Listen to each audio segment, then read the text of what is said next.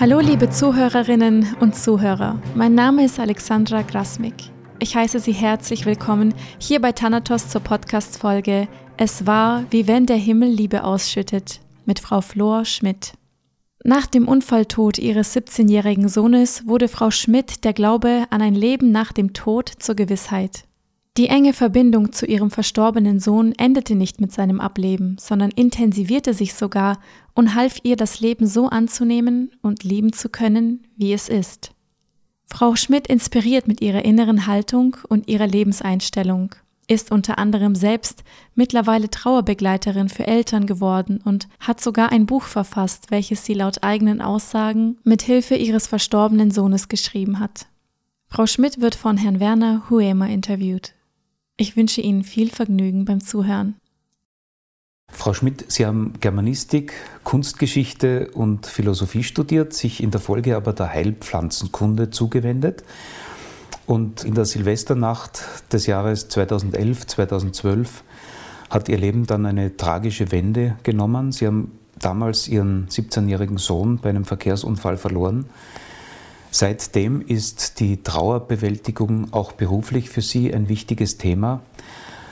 Lassen Sie uns bitte mit diesem einschneidenden Ereignis beginnen. Was ist damals genau geschehen?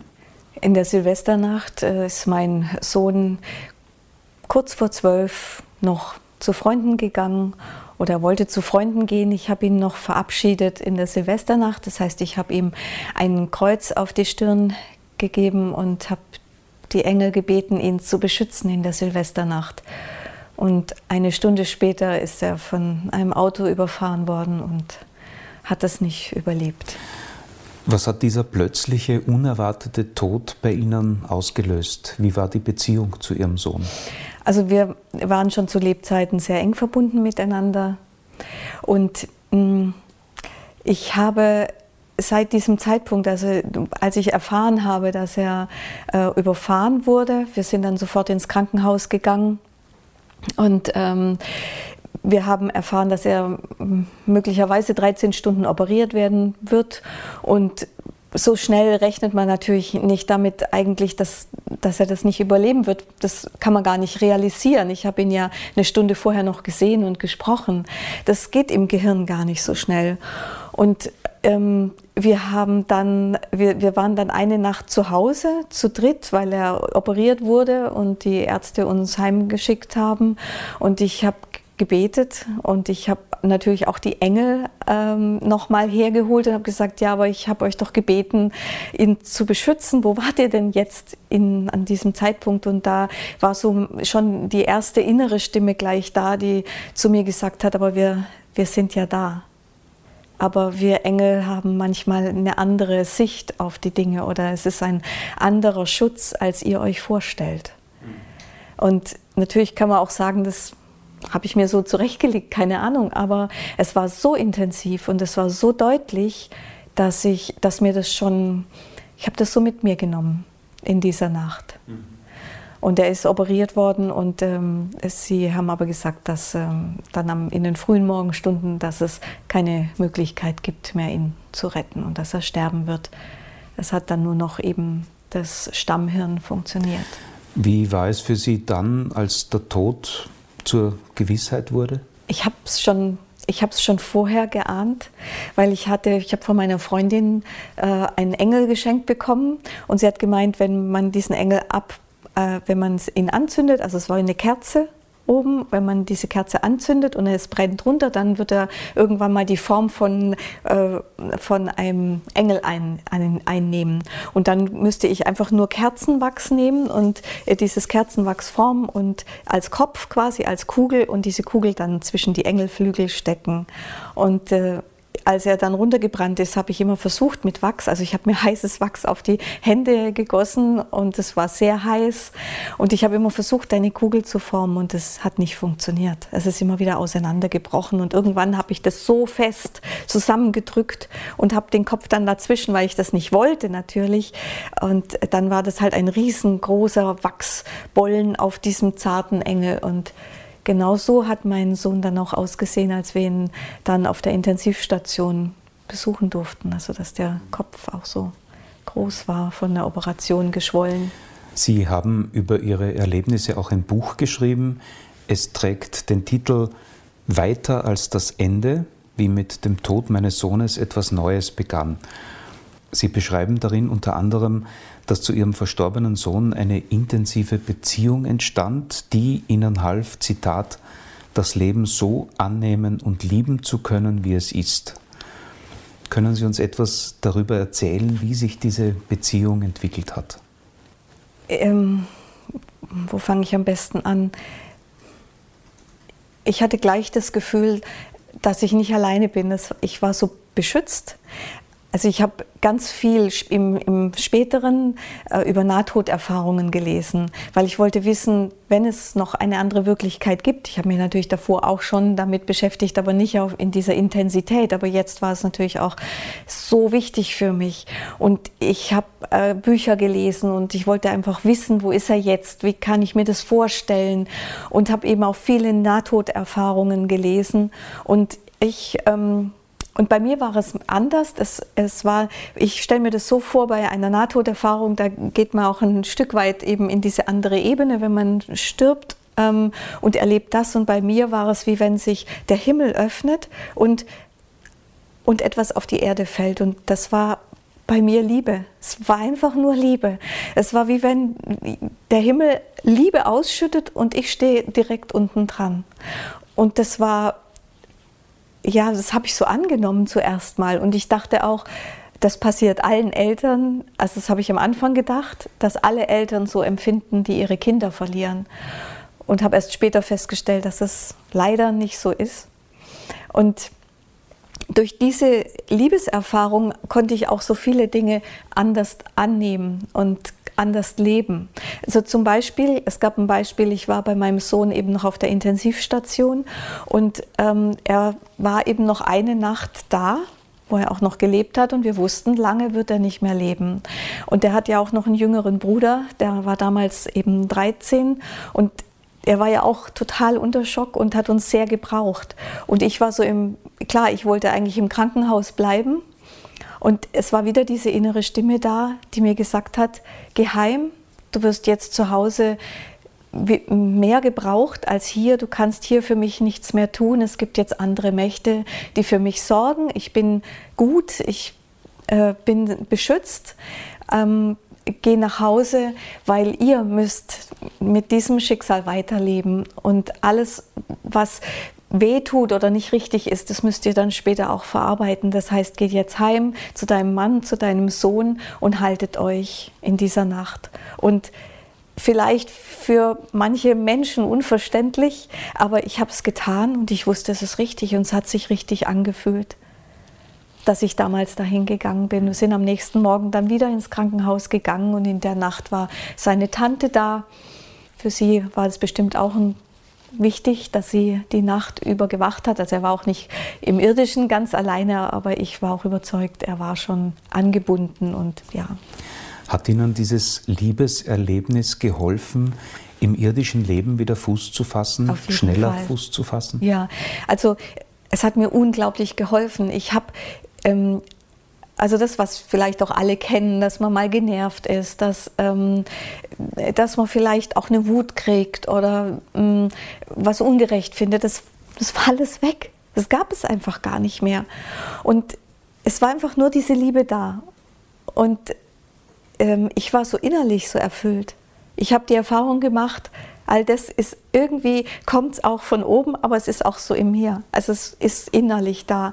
Und ich habe in der Zeit gar nicht viel, viel tun können, weil ich hatte auch davor schon äh, sehr starke Rückenschmerzen und als mein Kind starb, da war es dann einfach völlig vorbei. Also ich konnte neun Monate so lange, wie man ein Kind unter dem Herzen trägt, konnte ich weder sitzen, noch stehen, noch gehen. Also ich hatte so ein starkes Epoxidkorsett das habe ich mir so umgeschnallt und damit konnte ich mit meinem Hund einige Schritte laufen draußen, aber nicht lange.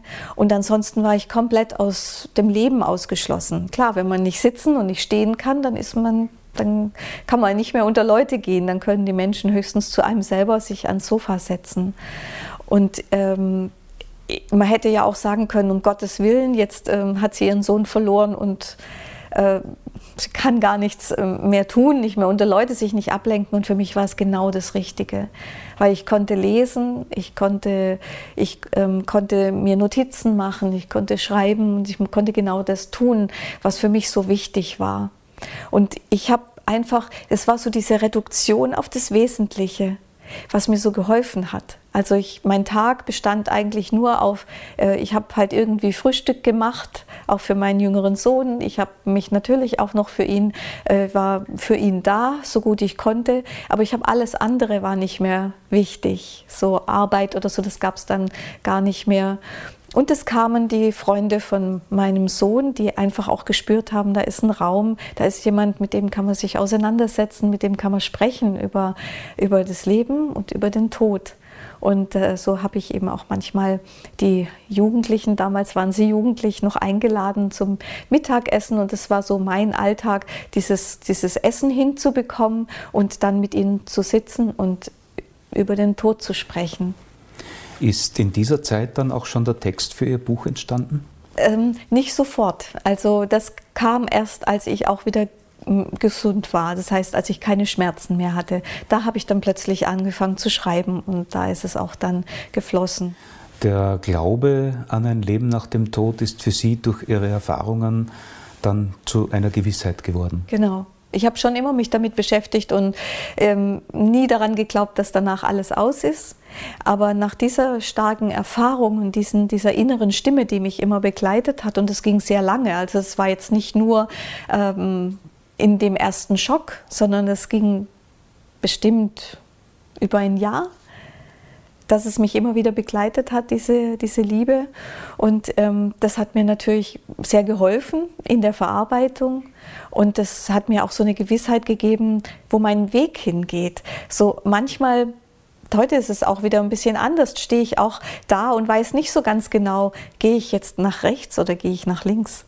Aber damals, das war gar, kein, gar keine Frage. Ich wusste genau, ich gehe einfach weiter. Ich gehe einfach den nächsten Schritt. Und es ist gut, dass ich diesen nächsten Schritt gehe. Und das habe ich auch so, so weitergetragen und möchte ich auch so gerne weitergeben. Es ist so wichtig, weiterzugehen, nicht sitzen zu bleiben. Betrachten Sie das, was Sie erlebt haben, als reines Geschenk oder denken Sie im Nachhinein, dass Sie etwas dazu beigetragen haben, sich entsprechend geöffnet zu haben, um dieses Geschenk empfangen zu können? Das habe ich mich oft gefragt. Ich glaube, es ist ein sehr großes Geschenk und ich kann nicht sagen, wes weshalb ich dieses Geschenk bekommen habe. Ich bin einfach sehr dankbar dafür dass es so ist und möchte auch deswegen das weitergeben, was ich weitergeben kann. Also die Liebe, die wird ja immer größer, wenn man sie teilt und ich teile sie gern. Das, was ich erfahren habe, teile ich auch gern. Wie geht es Ihnen heute, Jahre danach? Spüren Sie immer noch Kontakt zu Ihrem Sohn? Also es ist weniger geworden. Und manchmal stimmt mich das auch traurig. Es ist nicht mehr so intensiv. Ich merke einfach, ähm, ja, ich bin wieder mehr im Leben angekommen. Und wahrscheinlich ist es meine Aufgabe, eben diesen Weg jetzt auch wieder so ein Stück weit alleine weiterzugehen. Ich habe so das Gefühl, es ist mir so gezeigt worden.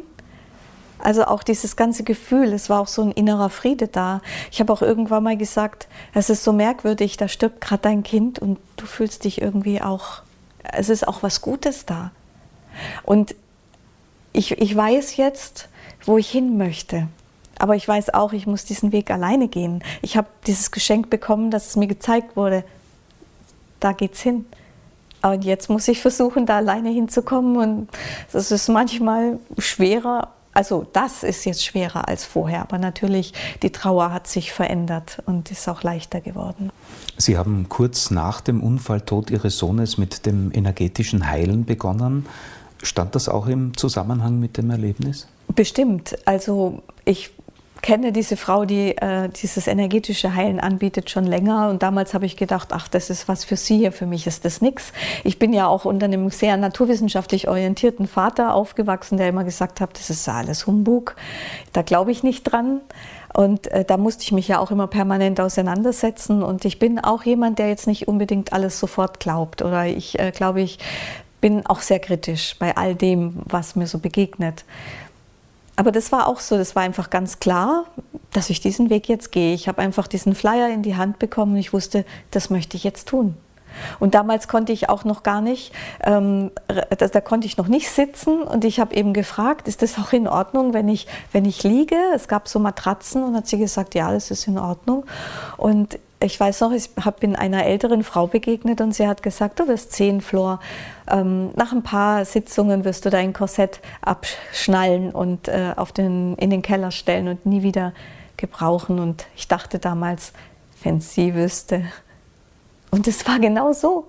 Ich habe einfach nach äh, zwei Wochenenden mein Korsett abgeschnallt. Es wurde langsam immer besser und ich habe nichts anderes gemacht.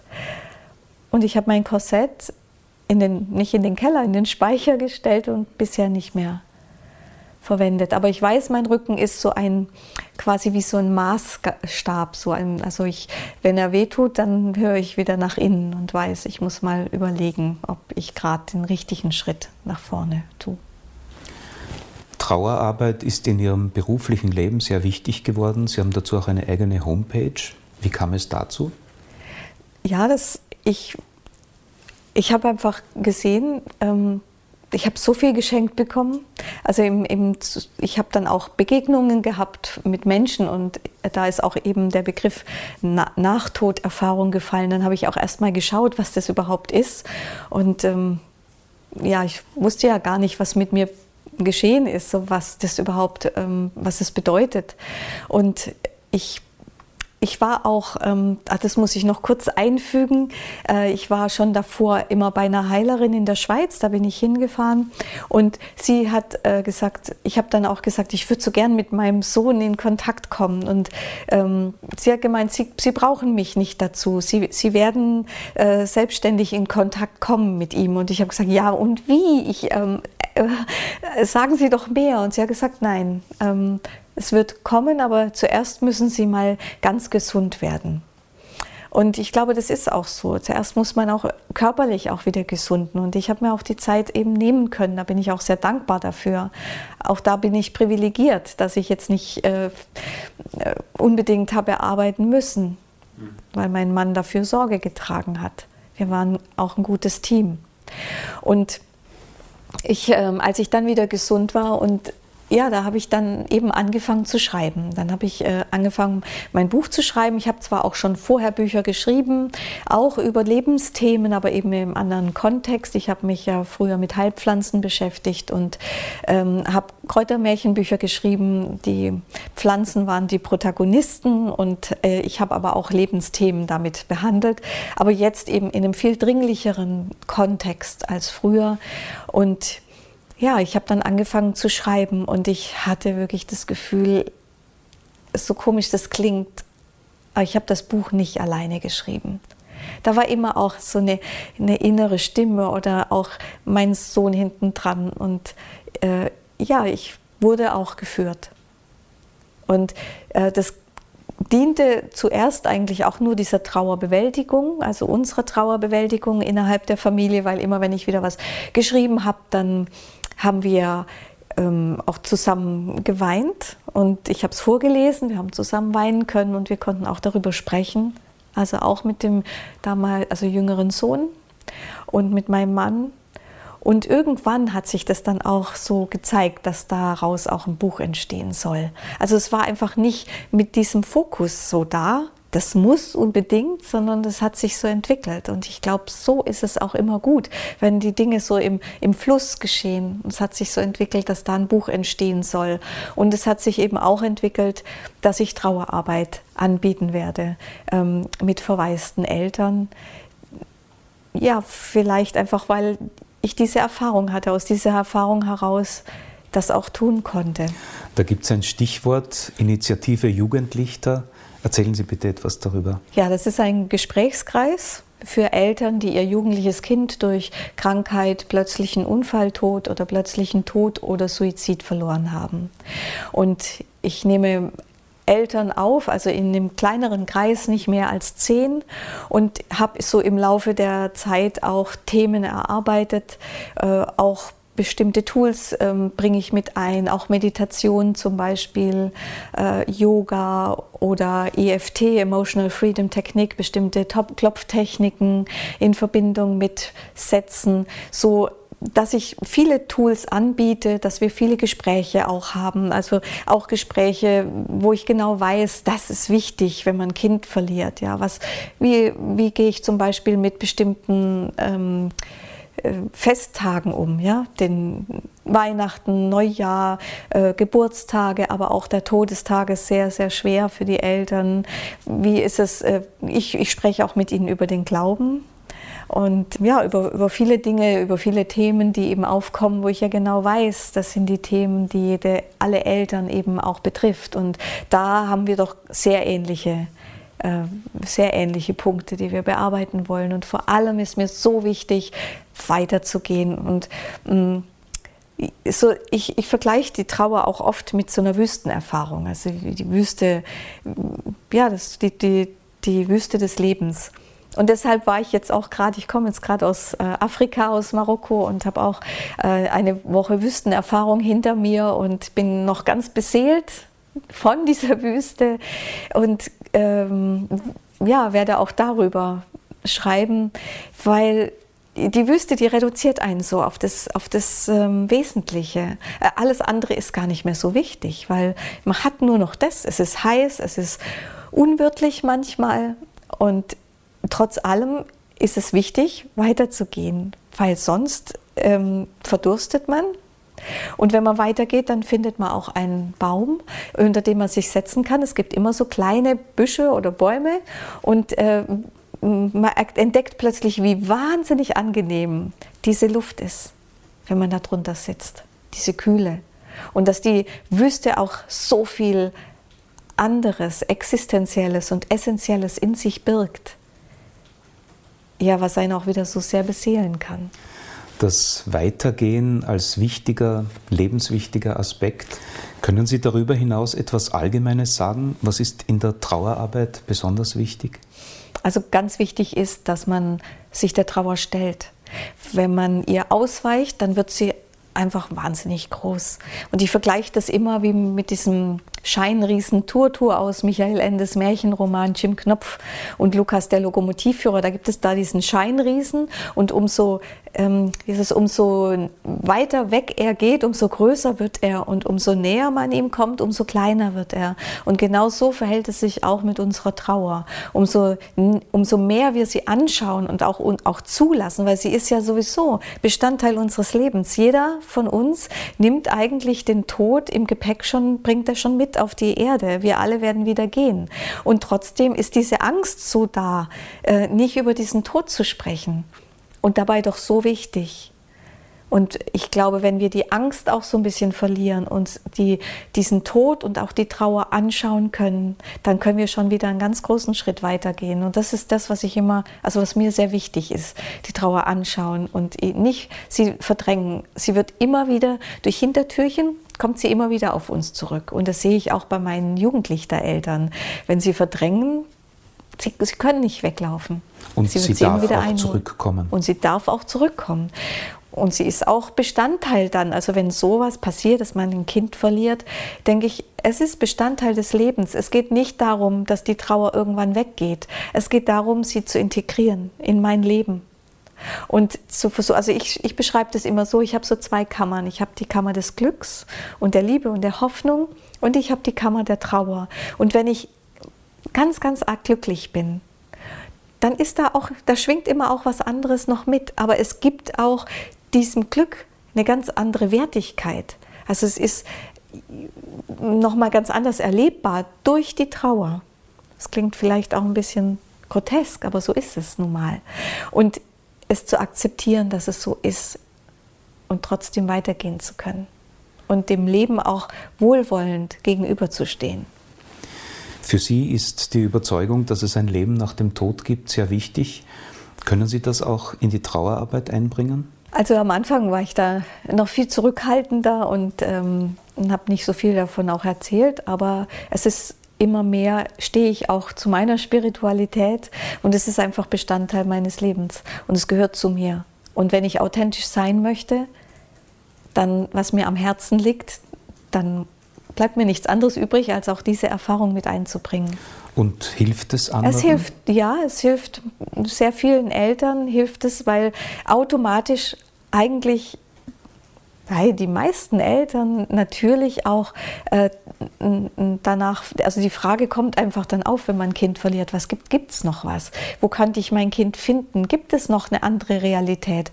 Auch Eltern, die nie daran, die, die sich nie damit beschäftigt haben. Aber ich erlebe das jetzt auch wieder. Ich habe momentan habe ich zwei Kurse parallel und ich erlebe das bei den meisten Eltern, dass es eine ganz, ganz hohe äh, Wertigkeit hat und eine, eine ganz äh, sehr wichtig ist, sehr wesentlich ist, sich auch mit dieser anderen Realität oder mit dieser anderen, mit dieser geistigen Welt auseinanderzusetzen. Mhm. Vielleicht ist es ja auch einfach, ja, ist es genau das, also es muss nicht immer der Tod von dem Kind sein, aber es ist doch egal, was wir für ein Schicksal haben, ob wir verfolgt werden, ob uns Gewalt angetan wird, ob wir Schmerzen, ob uns Schmerzen zugefügt werden. Aber wann versuchen wir uns zu verändern und wann versuchen wir ähm, mehr zu verstehen oder zu begreifen? Doch dann, wenn wir in Not sind, wenn es mir gut geht und ich sitze auf einer Blumenwiese und äh, ich, dann genieße ich mein Leben, das gehört auch dazu und es ist auch schön, wenn man das kann. Aber dann gehe ich doch nicht gleich so weiter, weil dann bin ich nicht auf der Suche, dann genieße ich erstmal. Auf die Suche gehe ich dann, wenn ich im Mangel bin oder wenn, wenn, wenn ich im Schmerz bin oder wenn irgendwas ist, was ich nicht verstehe. Sie beschäftigen sich ja auch mit Heilpflanzen. Gibt es Heilpflanzen, die in der Trauerarbeit eine Rolle spielen können? Das ist jetzt so ein Thema, wo bei mir immer mehr ins, äh, auch in den Fokus und, äh, rückt, was ich so wichtig finde, weil für mich die Heilpflanzen sehr, sehr wichtig waren, auch in meiner Trauerverarbeitung. Und ich gebe auch schon Kurse, also ich biete auch Kurse an, äh, Heilpflanzen, äh, Seelenbegleiter heißt das Seelenbegleiter, Heilpflanzen bei Trauer. Und ähm, ja, es ist einfach, die Heilpflanzen können so unterstützend sein. Natürlich ist es nicht nicht der wesentliche Aspekt, sondern unterstützend. Ich lasse es auch in meine Arbeit mit einfließen, also auch bei den Jugendlichtern, dass wir zum Beispiel zusammen einen Balsam herstellen ähm, aus Pflanzen. Also dieser Balsam ist gewonnen aus Pflanzen, die stärkend sind. Äh, die, die, einem, die einem Kraft geben können. Ich bin überzeugt davon, also die Natur, die lebt uns doch alles vor. Da gibt es auch dieses Werden, diese, dieses Aufblühen im Frühjahr, im Sommer und dann auch wieder dieses Verwelken im Herbst und auch dieses komplette Loslassen im Winter. Und nur ist da der Zyklus einfach kürzer. Es ist halt ein Jahreszyklus, aber im Grunde lebt es uns die Natur vor. Und nur wenn wir loslassen, kann auch wieder was Neues entstehen. Loslassen heißt für mich jetzt nicht in dem Sinn, dass wir unsere Kinder loslassen. Das möchte keiner von den Eltern, das möchte ich auch nicht. Aber ähm, ja, nicht festhalten, akzeptieren. Vielleicht geht es auch in diese Richtung. Also akzeptieren können, dass es diesen Zyklus gibt. Und es gibt bestimmte Heilpflanzen, ich, die, und dieses Wissen, wie sie wirken, das flechte ich dann eben immer mit ein und stelle mit meinen Eltern dann auch bestimmte Dinge her, die sie einfach stützend, wenn sie offen sind, wenn sie sich dafür öffnen, ähm, stützend und unterstützend sein können in ihrer Trauer. Wie würden Sie denn Ihren persönlichen Bezug zu Pflanzen beschreiben? Geht es dabei vor allem um ein vertieftes biologisches Wissen oder darüber hinaus auch um einen besonderen Bezug zu den belebenden energetischen Wirkungen von Pflanzen? Also es ist beides. Ich, da, da, bin ich auch wieder so ein bisschen ähm, naturwissenschaftlich angehaucht. Ich habe eine Ausbildung gemacht. Viele Jahre war ich an der Freiburger Heilpflanzenschule und habe dort gelernt. Also das finde ich auch sehr wichtig, wenn man die Heilpflanzen anwendet und dazu nimmt, auch in der Trauer, dass man auch weiß, äh, wie sie wirken, weil Pflanzen haben eine Wirkungsweise, sonst könnten sie ja auch nicht helfen und sie haben auch Nebenwirkungen und sie haben auch Kontraindikationen und ich finde es auch wichtig, dass man darüber Bescheid weiß. Und darüber hinaus haben sie natürlich auch ein, ein energetisches Feld und können auch energetisch einen unterstützen und Kraft geben, Kraft spenden, beides. Das ist auch etwas, das Sie erspüren. Ja, ja, genau. Und das kann jeder auf seine Weise auch versuchen. Beim Abschied von Ihrem Sohn war auch die Organspende ein Thema. Wie stehen Sie dazu? Was ist aus Ihrer Sicht wichtig und richtig? Ja, das ist ein Thema, das bewegt die Gemüter sehr und das ist auch, was mich sehr bewegt, auch ähm, über, über den Tod hinaus, in, also auch schon diese vielen Jahre. Es gab da noch viel mehr hm, Verarbeitungsprozesse im Nachhinein. Wir haben damals ganz spontan entschlossen, also mein Mann und ich, äh, wir sind von uns aus auf die Ärzte zugegangen, äh, weil wir wussten, bei Hirntod kann man Organe spenden. Und wir haben uns entschieden, die Organe von unserem Sohn, von Nikolai oder von Nico zu spenden. Äh, wir haben die Bauchspeicheldrüse gespendet, die äh, zwei Nieren, die Leber und sein Herz, das uns so wichtig war. Und ich habe damals in diesem Krankenhaus, ich weiß es noch genau, ich habe immer an eine Mutter gedacht. Und ich habe mir so gewünscht, dass sein Herz vielleicht ein junger Mensch bekommt. Und ich habe immer an eine Mutter gedacht und habe gehofft, dass er eine Mutter hat und wie glücklich sie jetzt vielleicht ist. Und das hat mir einfach geholfen. Sie würden es heute auch wieder tun? Ich würde es heute auch wieder tun, aber ich habe mich, aber ähm, ich finde es wichtig, dass man sich im Vorfeld auseinandersetzt. Und das würde ich auch jedem raten, einfach auch schon im Vorfeld sich auseinanderzusetzen. Das heißt, ich plädiere eigentlich dafür, dass es neutrale Plattformen gibt, neutral, wo man einfach auch Informationen sich holen kann, wo man sich einfach zu Lebzeiten auseinandersetzen kann, was es bedeutet. Und nicht nur körperlich, sondern auch ähm, aus seelischer Sicht, weil das gehört für uns dazu. Wir sind, ich bin überzeugt davon, wir sind eben auch ähm, göttliche Wesen und wir haben eine Seele. Und dann ist es natürlich auch total wichtig, ähm, diesen Aspekt mit reinzubringen. Ja, was, was passiert eigentlich im Sterbevorgang? Also wenn in dem Moment, es, es dauert ja auch eine Weile und äh, was hat es zur Folge, wenn man Organe spendet? Dann kann man vielleicht ja auch nicht in Ruhe gehen. Das habe ich mit vielen Menschen diskutiert und es war sehr emotional für mich, die eine Nahtoderfahrung hatten, die äh, das ja auch oft ablehnen, ähm, Organe zu spenden, weil der Sterbevorgang unterbrochen wird. Und ich sehe das so, das Wichtigste für mich überhaupt bei all den Themen, das ist die Liebe. Und wenn ich das aus Liebe tue, dann ist es nie falsch. Egal, was spirituelle Menschen meinen, was geschieht. Ich habe mich sehr damit auseinandergesetzt im Nachhinein und das war nicht immer einfach für mich. Deswegen ist es so wichtig, dass man sich davor auseinandersetzt, dass man weiß, was auf einen zukommt. Und ich bin trotzdem, mein Schluss auf das, was ich gestoßen bin, das ist, wenn ich es aus Liebe tue, dann kann es nie verkehrt sein, weil die Liebe ist das Höchste, was wir haben. Aber wenn ich Zweifel habe, oder denke, für mich ist es nicht richtig, dann sollte man es auf keinen Fall tun, weil diejenigen, die, die, die übrig bleiben, also die weiterleben müssen, die müssen auch damit leben, mit dieser Entscheidung. Und deswegen sollte man auch nie überreden, sondern es muss aus freien Stücken geschehen. Trauer macht sprachlos. Sie bieten durch Ihre Arbeit, aber auch durch Ihr Buch wertvolle Lebenshilfe an. Können Sie in einem Satz zusammenfassen, was Sie mit Ihrem Buch zum Ausdruck bringen wollten. Das hat mich die Programmchefin meines Verlages auch mal gefragt. Und ich war dann ganz entsetzt zuerst und gesagt, was, in einem Satz? Dafür habe ich ein ganzes Buch geschrieben. Und dann ja, bin ich zum Friedhof gegangen. Äh, ich gehe eigentlich gar nicht so oft zum Friedhof, weil ich denke, da liegt er nicht oder da ist er nicht. Ähm, aber manchmal gehe ich eben doch hin und habe eben so Zwiesprache gehalten. Ich habe ihm das erzählt, aber habe dann einfach auch an was anderes gedacht. Meine Gedanken sind einfach in die Ferne und vielleicht habe ich auch im Moment an gar nichts gedacht. Und genau dann war der Satz plötzlich da. Und jetzt möchten Sie gern wissen, ja, wie das. Wie lautet der? Genau. ja, er heißt, die Liebe ist es, die unsere Welten zusammenfügt ein Stück Erde in den Himmel hebt und einen Teil von dir, geliebter Sohn, in unser Leben webt.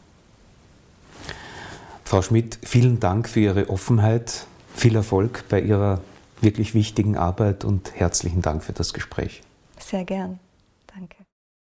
Ich hoffe, diese Podcast-Folge hat Ihnen gefallen und dass Sie beim nächsten Mal wieder mit dabei sind. Vielen Dank fürs Zuhören. Besuchen Sie uns bei Interesse auch gerne auf unserem YouTube-Kanal Thanatos TV. Über das Teilen und Weitersenden unserer Inhalte sind wir natürlich immer sehr dankbar. Alles Gute und bis zum nächsten Mal.